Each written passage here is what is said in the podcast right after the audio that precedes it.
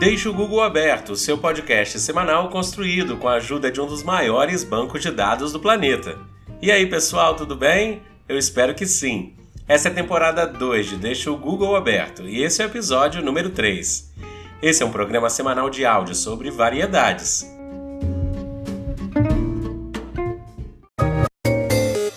E a nossa frase escolhida para essa semana é essa aqui, não é, Rafinha? É isso mesmo. Então vamos lá. Mesmo que tenham filosofias diferentes, as religiões defendem valores semelhantes para a conduta ética e trazem a mesma mensagem de amor, compaixão e perdão. Dalai Lama. No dicionário pelo podcast, a palavra escolhida foi escalafobético. Escalafobético, a palavra fala por si, pois ela é extravagante e bem esquisita. Nem parece pertencer ao dicionário, mas sim, tá lá. Um de seus sinônimos é a palavra estrambótico, que não fica atrás, não é mesmo? Pois bem, escalafobético é um adjetivo, uma qualidade ou uma característica dada a um ser que age de maneira estranha, esquisita, desengonçada, com ausência de elegância ou desajeitada. Confesso que essa palavra de hoje me deixou escalalfabético, de tão extravagante. PS, perdoe o neologismo.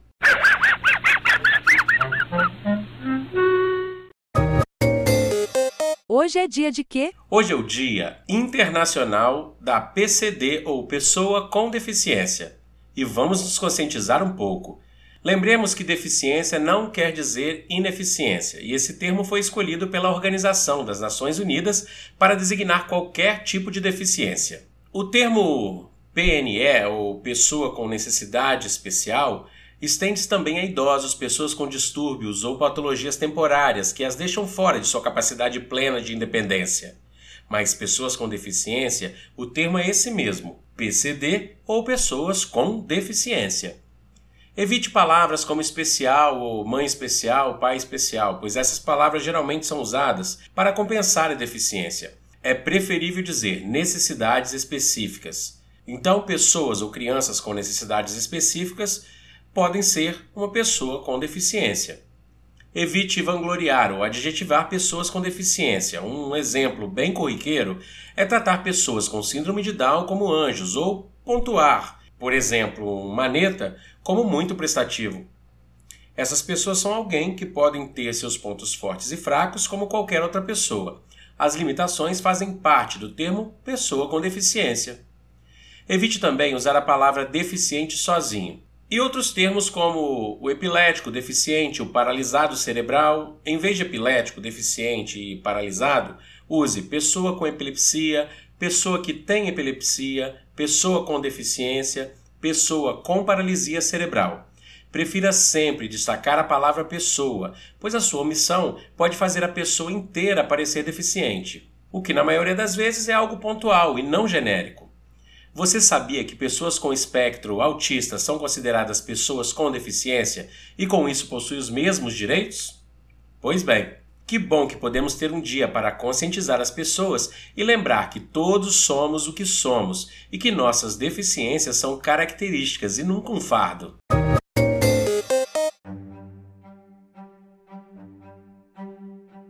E no Recordar e Viver, o assunto do Recordar e Viver de hoje foi trazido por algumas lembranças de nossos ouvintes, que no episódio anterior acabaram lembrando da lambreta ou chinelo de borracha. Hoje é moda usar sandálias de borracha, mas houve um tempo que elas foram item de sobrevivência para a maioria de nós. Eram compradas nos armazéns locais e tinham cores bem chamativas: laranja, preta, azul escuro, verde. As marcas mais usadas eram a Tio Tio e as famosas hoje Havaianas haviam várias propagandas na TV sobre essas duas marcas, elas meio que competiam. E um dos protagonistas foi Chico Anísio para a marca Tio Tio. Lembra disso? Quem nunca pisou a lama e deu aquela escorregada de metros com uma lambreta? Ou ainda, pisou o barro fundo e o chinelo ficou e o pé foi. Isso quando não arrebentava um dos botões que prendiam a alça. Muito prego e arame foram usados para consertar. Tempos difíceis, né? Financeiramente era tudo mais complicado, mas eram tempos muito bons. As sandálias de borracha muitas vezes foram recicladas por causa dessa ausência de coisas que hoje temos em abundância. A gente usava meio chinelo cortado para servir de mola para portão de madeira, ou até mesmo para não deixar bater no seco aquela porta ou aquele portão fazendo aquele barulhão. A gente cortava também chinelo para fazer rodinha de carrinho de lata, ou ainda usava parte do chinelo como freio de carrinho de rolemã. Se você lembrou de algo bacana do passado, assim como os nossos ouvintes recentemente, escreve lá nas redes sociais. Nós estamos no Instagram e no Facebook. E quem sabe não falaremos delas por aqui. Afinal, lembranças são muito boas e recordar é viver, não é mesmo?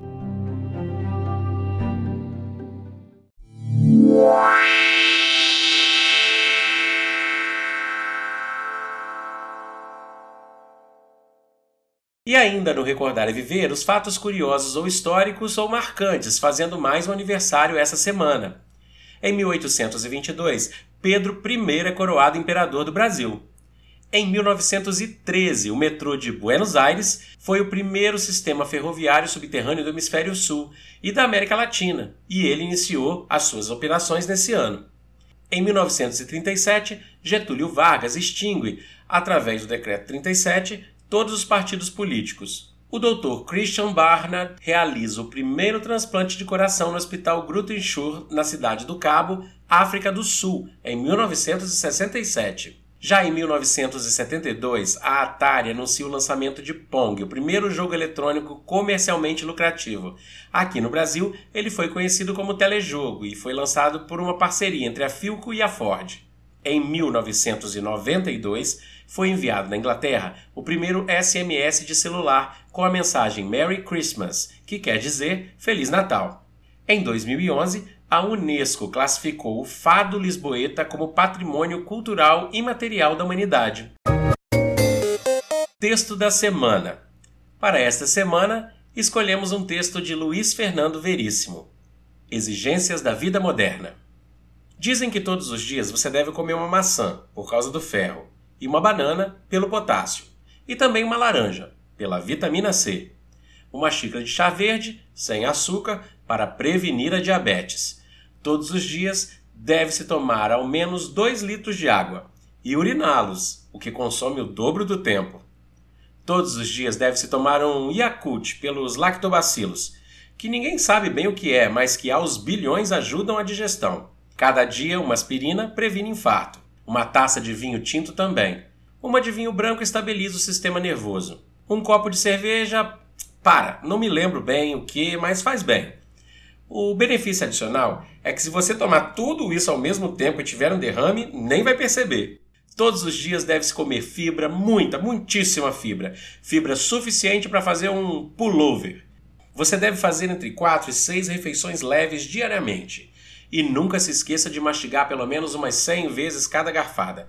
Só para comer serão cerca de 5 horas do dia. E não se esqueça de escovar os dentes depois de comer. Ou seja, você tem que escovar os dentes depois da maçã, da banana, da laranja, das seis refeições e, enquanto tiver dentes, passar fio dental, massagear a gengiva, escovar a língua e bochechar com plaques. Melhor, inclusive, ampliar o banheiro e aproveitar para colocar um equipamento de som, porque entre a água, a fibra, os dentes, você vai passar ali várias horas do dia.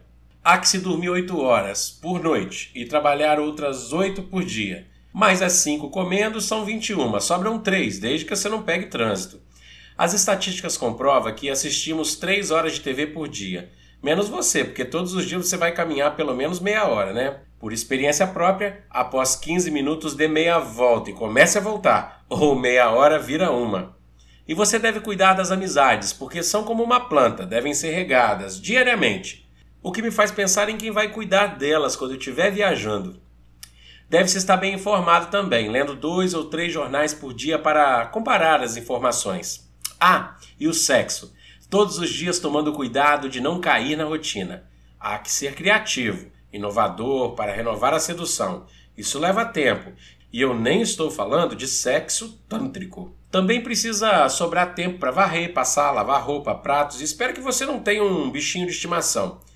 Na minha conta são 29 horas por dia.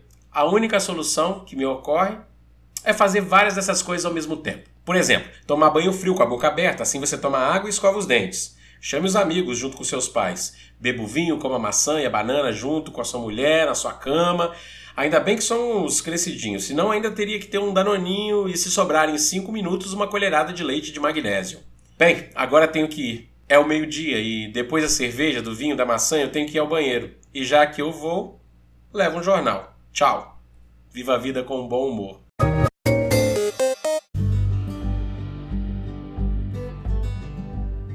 E é isso aí, pessoal. Espero que para tudo isso que eu disse ou para alguma coisa que você ouviu e precisa saber mais, deixe o Google aberto e até a próxima.